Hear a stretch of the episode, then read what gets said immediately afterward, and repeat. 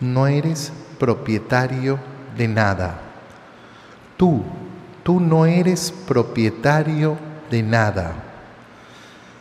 La vida en este mundo se nos va muchas veces en, ese, en esa lucha, en esa angustia de poseer los bienes de esta tierra, de ser propietarios.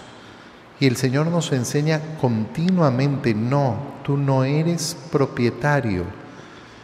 Nosotros somos solo administradores y administradores temporales, solo por un tiempo, nada más. Solo por un tiempo se nos entregan los bienes para administrarlos. Y la generosidad con que yo administro los bienes que tengo será entonces el reflejo de qué es lo que estoy haciendo en este mundo. Si estoy viviendo de acuerdo a la voluntad de Dios o no.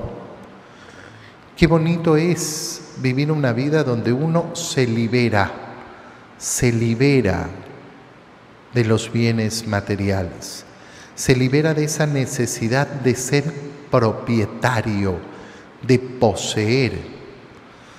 Mucho más todavía cuando hay esa inclinación de poseer a las demás personas.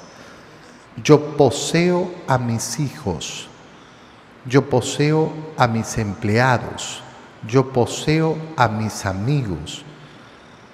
No, no hay una verdadera relación en el respeto de la libertad del otro.